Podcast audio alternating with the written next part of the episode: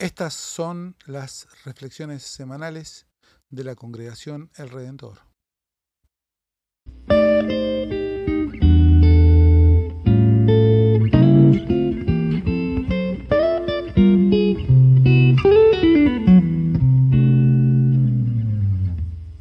a uno que expulsaba demonios en tu nombre y tratamos de impedírselo porque no es de los nuestros. Pero Jesús les dijo, no se lo impidan, porque nadie puede hacer un milagro en mi nombre y luego hablar mal de mí. Y el que no está contra nosotros, está con nosotros. Les aseguro que no quedará sin recompensa el que les dé de beber un vaso de agua por el hecho de que ustedes pertenecen a Cristo. Si alguien llegara a escandalizar a uno de estos pequeños que creen en mí, sería preferible para él que le ataran al cuello una piedra de moler y lo arrojaran al mar. Si tu mano para ti es ocasión de pecado, córtala, porque más te vale entrar en la vida manco que ir con tus dos manos a la gehenna, el fuego inextinguible. Y si tu pie es para ti ocasión de pecado, córtalo, porque más te vale entrar lisiado en la vida que ser arrojado con tus dos pies a la gehenna. Y si tu ojo es para ti ocasión de pecado, arráncalo, porque más te vale entrar con un solo ojo en el reino de Dios que ser arrojado con tus dos ojos a la gehenna, donde el gusano no muere y el fuego no se apaga, porque cada uno será salado por el fuego. La sal es una cosa excelente, pero si se vuelve insípida, ¿con qué la volverán a salar? Que haya sal en ustedes mismos y vivan en paz unos con otros. Hasta aquí la lectura del Santo Evangelio. Es palabra de Dios.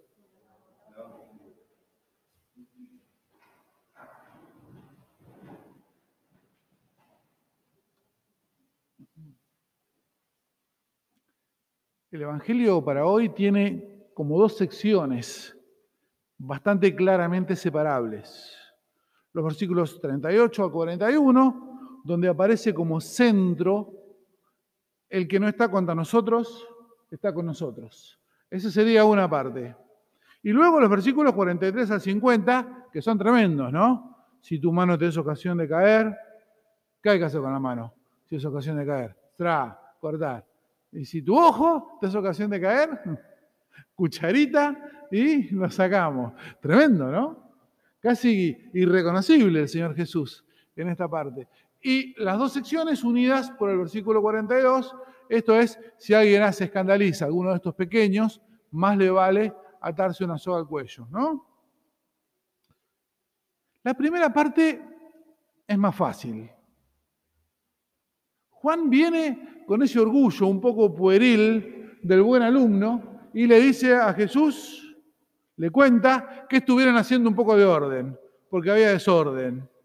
Y le habían prohibido a uno que andaba expulsando demonios en el nombre de Jesús, que lo siguiera haciendo, ¿por qué? claro, no porque lo hacía mal, ni porque hacía un daño. Le prohibieron que expulsara demonios porque no era del grupo selecto. ¿Qué tal, Juan? Este párrafo es el patético corolario del relato del domingo pasado. En el relato del domingo pasado hubo una discusión de los discípulos acerca de quién era el más grande de los doce. ¿Se acuerdan?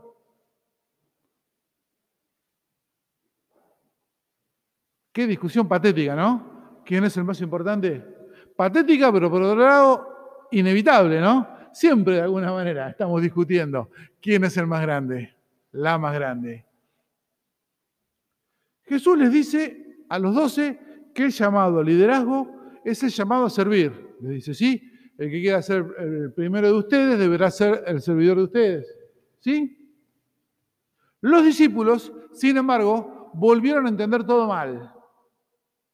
Porque parece que habían entendido, ok, el maestro dice que no debemos pelearnos entre nosotros. Debemos ser unidos y enfrentar violentamente a los que están afuera. Otra vez, ¿no? Otra vez entendieron mal. No, Jesús no hablaba de eso. No se trata de fundir nuestras miserias y nuestras mezquindades de cada uno, de cada una, en un grupo que funcione como escudo y sea más poderoso. ¿Sí? Si yo, no, si yo soy solidario con ustedes para hacerlo en contra de los de Santa Ana o de la Iglesia Bautista de la Vuelta, estamos en el mismo problema. ¿eh? No, no mejoramos mucho todavía. ¿sí? La cuestión del poder atraviesa a todos los grupos humanos. ¿Verdad? ¿O me equivoco? Yo creo que sí, arrancando por la familia, la pareja. La cuestión del poder está ahí, siempre o actual o latente, pero está siempre ahí. Siempre está latente la pregunta, la cuestión, el reclamo acerca de quién tiene la autoridad. Lo vimos en el relato del Antiguo Testamento también, ¿no? El relato del desierto, donde encontramos, bueno, el pueblo renegando porque las cosas no se daban Ahora extrañaban Egipto, donde parece que la pasaban fabuloso. ¿En serio la pasaban fabuloso en Egipto? Qué cosa, ¿no? Cómo, a veces mistificamos, ¿no? Un pasado, decimos, no, era buenísimo, comíamos de todo, era casi un all inclusive Egipto. Yo pensé que eran esclavos en Egipto, mira vos. ¿Vieron cómo no? La imagen del pasado después nos parece mucho mejor. Bueno, Moisés se harta y dice, Señor, no puedo más, con este pueblo no puedo más.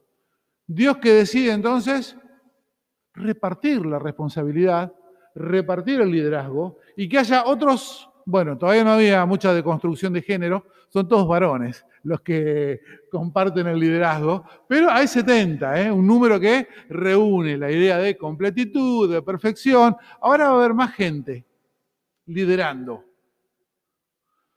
Y bueno, este, esos 70 ancianos profetizan, tienen palabra inspirada.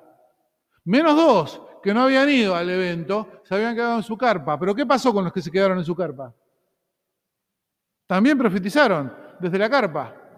Viene un chico y cuenta, Moisés, te cuento que allá en la carpa, allá a unos kilómetros, en las carpas del fondo, hay unos que están profetizando. Josué, que era el segundo de Moisés, con expectativas de ser algún día el primero, ¿no? Que empieza a ver cómo se licúa su futuro poder, le dice, no, señor, prohibir que esto se está haciendo un descalabro, si profetizan todos, ¿qué liderazgo va a quedar para mí? Moisés, que ya estaba absolutamente escaldado, dice, mira, Josué, ojalá que profeticen todos. ¿Qué más quisiera yo que haya liderazgo en general? Y ahí esto nos lleva a pensar, ¿no? Una cuestión sobre liderazgo que a mí me gusta mucho. Se suele crear, se suele entender que un buen líder o una buena líder genera seguidores, ¿no? Discípulos. Pero hay una mirada que me parece más interesante para pensar en la iglesia también. Un buen líder genera nuevos líderes y nuevas líderes, no discípulos. Ojalá, ¿no? Bueno, así que ya ven que el tema, de, el tema del poder está ahí todo el tiempo. ¿Sí? Juan, pobrecito, diciendo, convencido que había hecho algo bárbaro, que le había prohibido a uno que profetice porque no era del grupo de ellos. Jesús le dice, el que no está contra nosotros, está con nosotros. Está bueno también para pensarlo, ¿no? Para pensar una cantidad de dinámicas a partir de esto. Porque si el poder es servicio, no hay problema en compartirlo. ¿Estamos de acuerdo? Si poder es servir, como dice la canción que solemos cantar para la Santa Cena, si poder es servir, no hay problema en compartir el servicio. Y si el poder no es servicio, bueno, tenemos un problema más grande. Si el poder no es servicio, dice Jesús, más vale atarse una piedra de molino al cuello y ser arrojado al mar. Bueno, una frase que también tuvo una triste celebridad en Argentina, ¿no? También hace no tanto. Y así entramos en la difícil segunda parte de este Evangelio. Esas frases increíblemente duras de Jesús. Tremendas, ¿eh? Si tu mano es para ti ocasión de pecado, córtala. Más te vale entrar manco en la vida eterna que ir con tus dos manos a la guena. Si tu pie para ti es ocasión de pecado, córtalo. Si tu ojo es para ti ocasión de pecado, arráncalo. ¿Es que a Jesús no le importaba el bienestar y la salud de las personas? Sí, le importaba. Tenemos un montón de pruebas. Curaciones, milagros, alimentaciones. Evidentemente a Jesús le importaba la salud de las personas. ¿Es que entonces esperaba una conducta intachable y tenía alguna ilusión de que nunca más cayera alguno de sus discípulos? Mm, tampoco. A los doce y a todos los demás le siguió perdonando sus múltiples errores, sus múltiples fracasos, sus múltiples traiciones, ¿no? Pedro negándolo en la pasión, eh, evidente. Y las negaciones, exactamente, las negaciones de Pedro. Así que dudoso creer que Jesús tenía alguna ilusión de santidad y perfección de sus discípulos. Y entonces, porque el texto sigue ahí. Si tu mano te es causa de pecado, córtatela. Si tu pie te es causa de pecado, cortátelo. Si tu ojo te es causa de pecado, arrancátelo.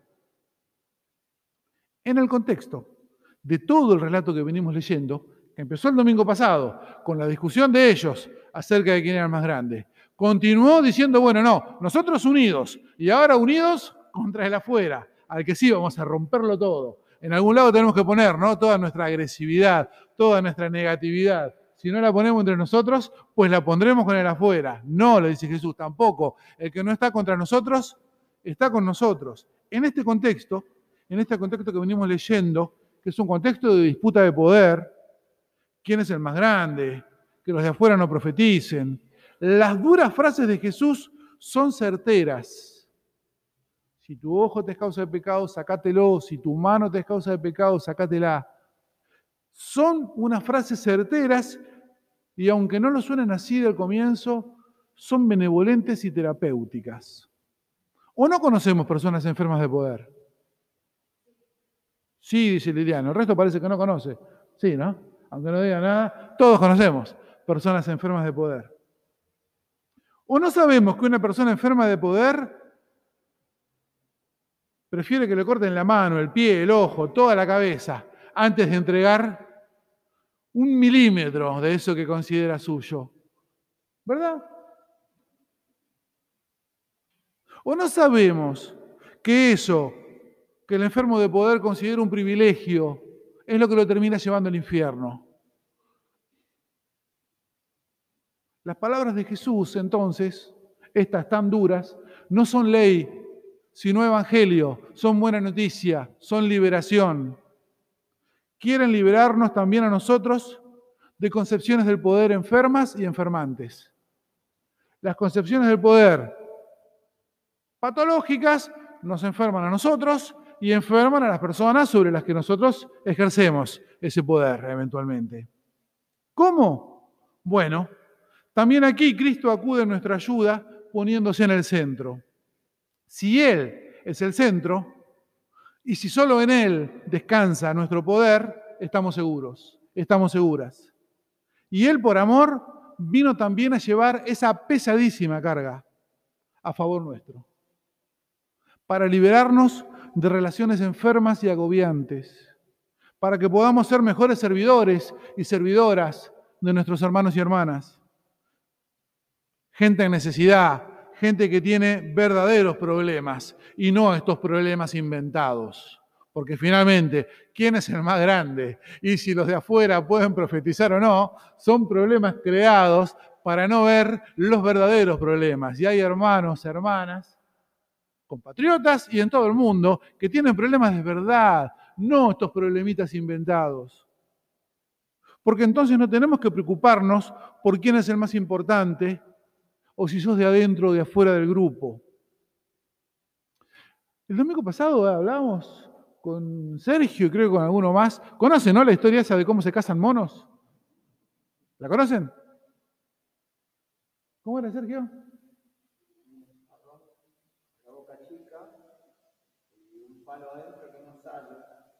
mono agarra el palo y no lo quiere soltar, entonces la gente lo, lo termina Exactamente. Está sencillo como para que puedas, donde hay algo que te interesa, que esté lo suficientemente grande para que tu mano, la mano del monito, cualquiera de nosotros puede ser el monito o la monita en este caso, que la abertura sea lo suficientemente grande como para que pase la mano abierta, pero que no pueda pasar la mano cerrada. ¿Qué hace el monito? Es capaz de dejarse esperar a que venga con la red antes que soltar eso. No lo atrapa nadie, ¿ven? ¿Ven cómo es? No lo atrapa nadie, pero el monito no quiere saltar porque le interesa demasiado eso, demasiado le interesa. Entonces, si tu cargo, si tu lugar, en la iglesia, afuera, donde sea, te es ocasión de caer, cortalo, porque es mejor entrar en la vida sin el cargo que teniéndolo ir al infierno. Gracias, Señor, por tu palabra liberadora y que esa palabra nos permita, sí, efectivamente, ocupar los espacios de decisión como espacios de servicio y como espacios de ayuda a la gente que tiene reales problemas. Amén.